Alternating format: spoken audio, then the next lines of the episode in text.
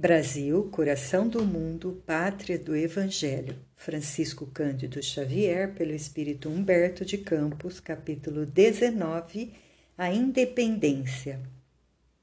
O movimento da emancipação percorria todos os departamentos de atividades políticas da pátria, mas, por disposição natural, era no Rio de Janeiro, cérebro do país, que fervilhavam as ideias libertárias, incendiando todos os espíritos. Os mensageiros invisíveis desdobravam sua ação junto de todos os elementos, preparando a fase final do trabalho da independência através dos processos pacíficos. Os patriotas enxergavam no príncipe Dom Pedro a figura máxima que deveria encarnar o papel de libertador do Reino do Brasil.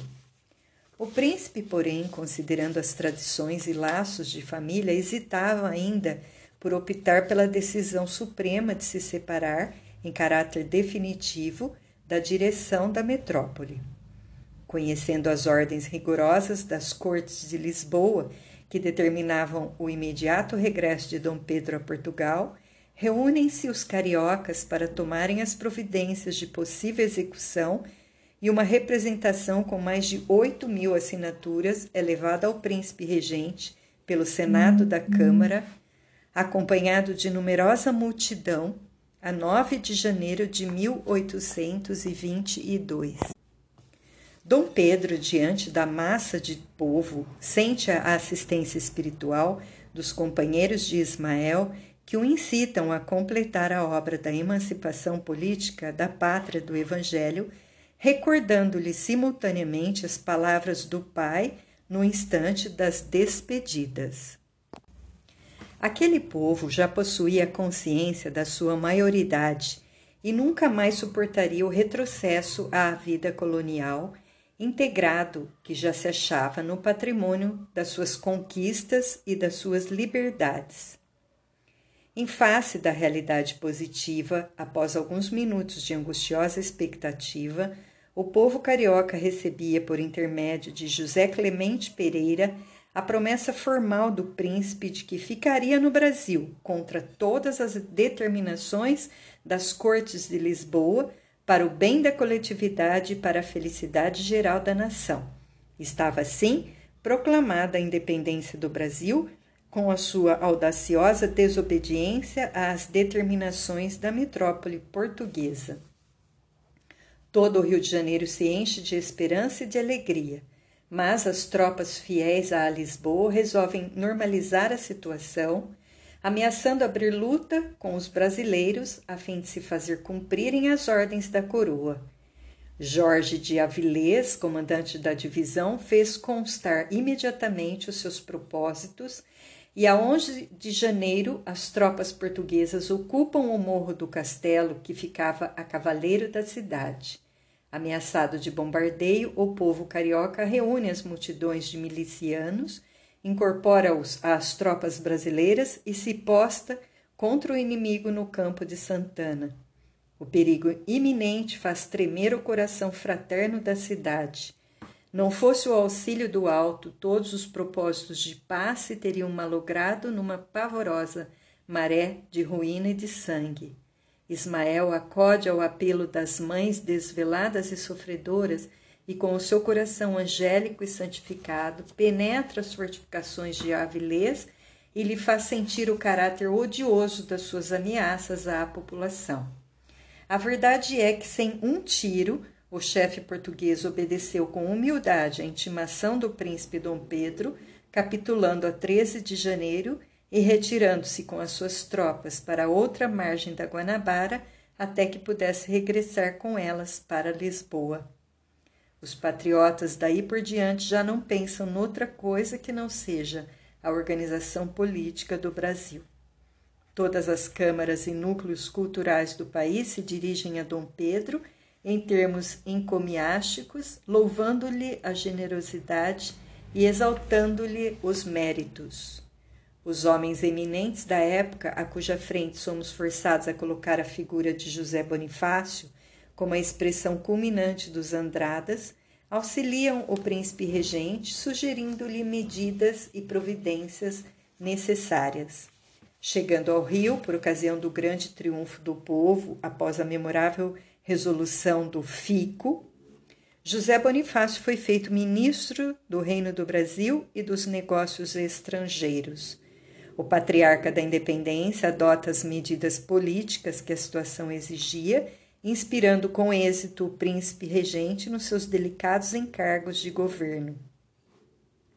Gonçalves Ledo, Frei Sampaio e José Clemente Pereira, paladinos da imprensa da época, foram igualmente grandes propulsores do movimento da opinião, concentrando as energias nacionais para a suprema afirmação da liberdade da pátria.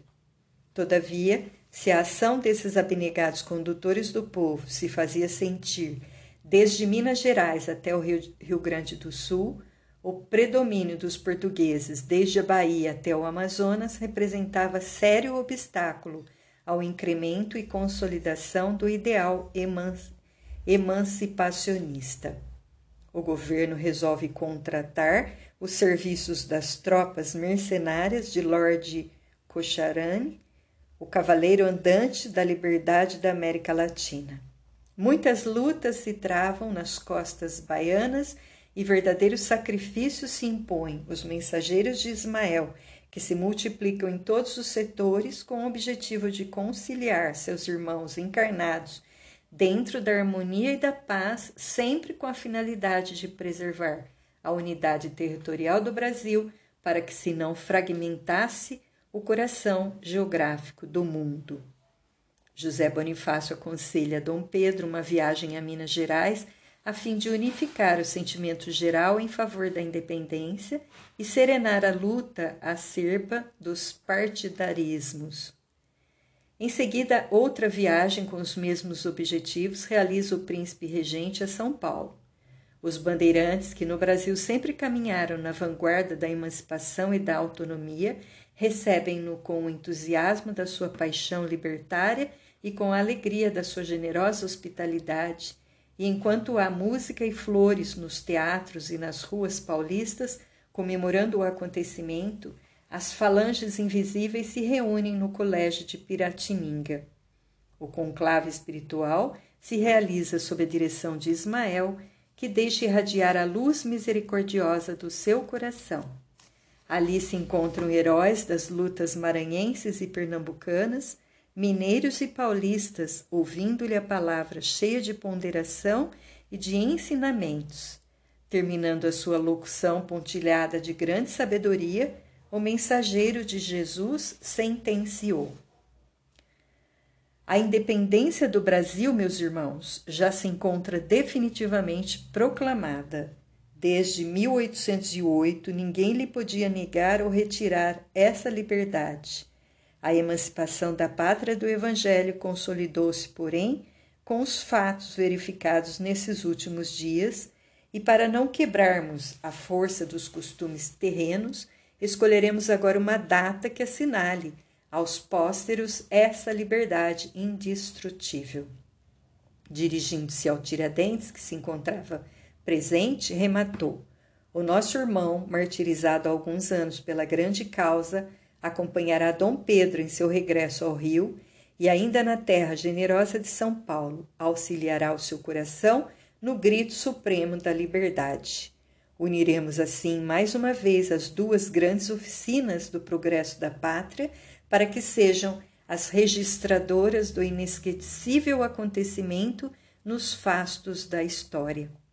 O grito da emancipação partiu das montanhas e deverá encontrar aqui o seu eco realizador. Agora, todos nós que aqui nos reunimos no Sagrado Colégio de Piratininga, elevemos a Deus o nosso coração em prece pelo bem do Brasil. Dali, do âmbito silencioso daquelas paredes respeitáveis, saiu uma vibração nova de fraternidade e de amor. Tiradentes acompanhou o príncipe nos seus dias faustosos de volta ao Rio de Janeiro um correio providencial leva ao conhecimento de Dom Pedro as novas imposições das cortes de Lisboa, e ali mesmo, nas margens do Ipiranga, quando ninguém contava com essa última declaração sua, ele deixa escapar o grito de independência ou morte, sem suspeitar que era dócil instrumento de um emissário invisível que velava pela grandeza da pátria. Eis porque o 7 de setembro, com escassos comentários da história oficial que considerava a independência já realizada nas proclamações de 1 de agosto de 1822, passou à memória da nacionalidade inteira como o Dia da Pátria e data inovidável da sua liberdade. Esse fato, despercebido da maioria dos estudiosos, representa a adesão intuitiva do povo, do povo aos elevados desígnios do mundo espiritual.